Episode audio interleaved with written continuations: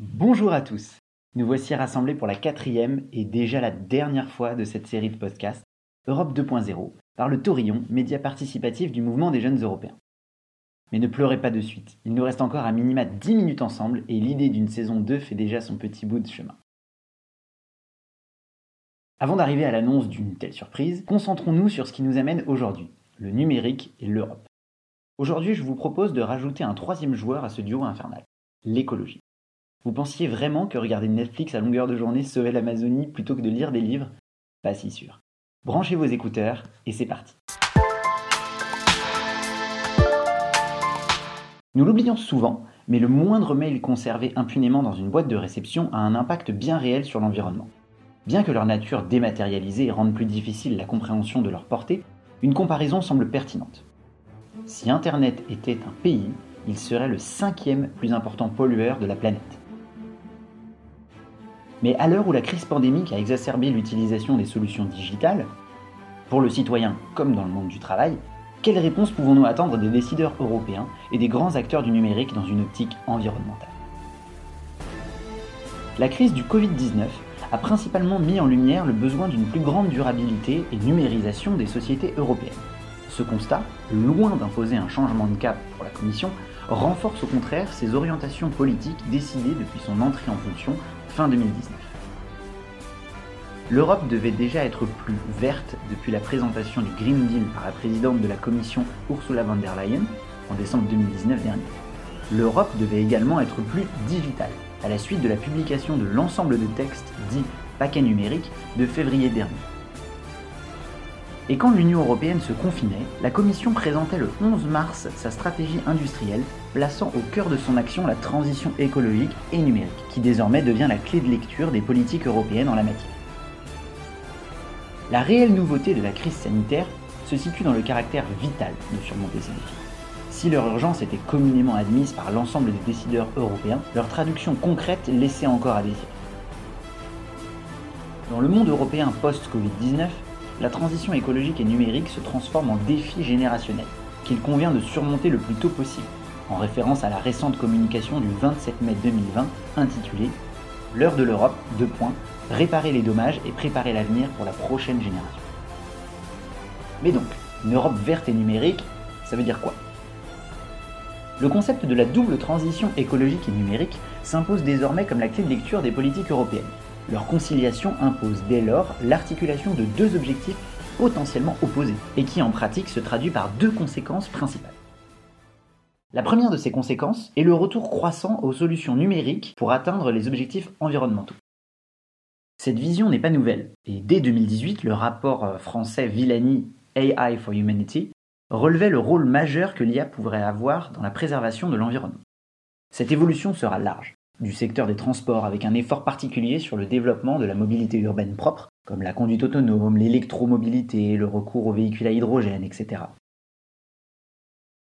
Ou celui de l'agroalimentaire, où la Commission souligne que la PAC doit également encourager de plus en plus le soutien aux investissements pour améliorer la résilience et accélérer la transformation écologique et numérique des exploitations agricoles.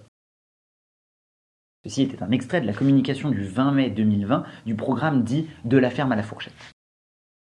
La seconde conséquence est l'exigence d'une plus grande durabilité des solutions numériques, et qui passera donc par la réduction de l'empreinte carbone de ces technologies. Une bonne illustration de ces enjeux est l'innovation accompagnant le développement des centres de données verts qui ne cessent de s'accélérer. Cette exigence de durabilité des innovations numériques devient un marqueur de plus en plus fort des politiques et des programmes d'investissement financier de l'UE. Quels moyens avons-nous pour mettre en place cette transition concrète? Parmi les conséquences pratiques, on trouve l'augmentation massive des investissements pour soutenir ces objectifs, et l'émergence de très nombreuses opportunités de financement pour les entreprises françaises notamment, répondant à ce double besoin. Les technologies vertes deviennent ainsi progressivement la cible des politiques d'investissement européens et de ces programmes. On va citer par exemple le programme LIFE, Horizon 2020 et Horizon Europe, ou Digital Europe par exemple.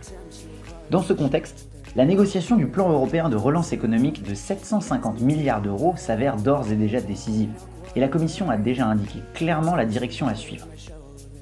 Je cite, Les défis générationnels qui se posent à nous, les transitions écologiques et numériques, sont encore plus importants aujourd'hui qu'avant le début de la crise. Mettant à profit la relance, nous accélérerons le processus de double transition écologique et numérique. Fermez les guillemets.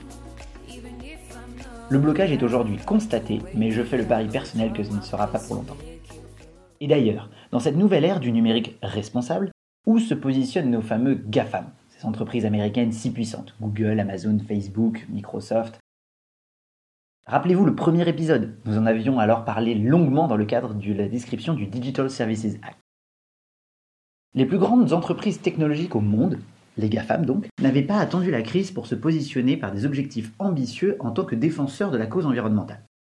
Souvent, la pression des consommateurs, couplée au premier rapport d'organisations internationales, comme Greenpeace, qui publia dès 2010 un rapport sur l'impact environnemental du cloud, s'est avéré un catalyseur efficace de leur action. Dernière annonce en date, Jeff Bezos, dont la pandémie a fortement accru la richesse, a annoncé mi-février la création d'un fonds pour la Terre doté de 10 milliards de dollars. Greenwashing ou engagement sincère? Probablement un peu des deux, d'après Jean-Christophe Liobet, directeur associé au sein du cabinet de conseil en développement numérique Faber Novel. L'impact environnemental de la transition numérique bénéficiera-t-il de la même attention que la révision des politiques de lutte contre la désinformation? Rien n'est moins sûr. Les politiques des grandes entreprises étaient jusqu'alors limitées à l'optimisation de leurs infrastructures propres et ne prenaient donc pas en compte l'ensemble de la chaîne de valeur, comme par exemple l'extraction et le transport des matières premières pour assembler leur cloud, les data centers, comme celui de Microsoft aux Pays-Bas par exemple, qui abrite le cloud européen, stockant notamment l'application bien connue Stop Covid, sont estimés être responsables d'environ 17% des émissions de carbone numérique, tandis que les utilisateurs rassemblent 54% de l'empreinte environnementale. Les comportements numériques induits par les outils numériques que nous utilisons sont alors un levier tout aussi important que l'action même des géants du numérique qui produisent ces outils pour peser dans la balance verte.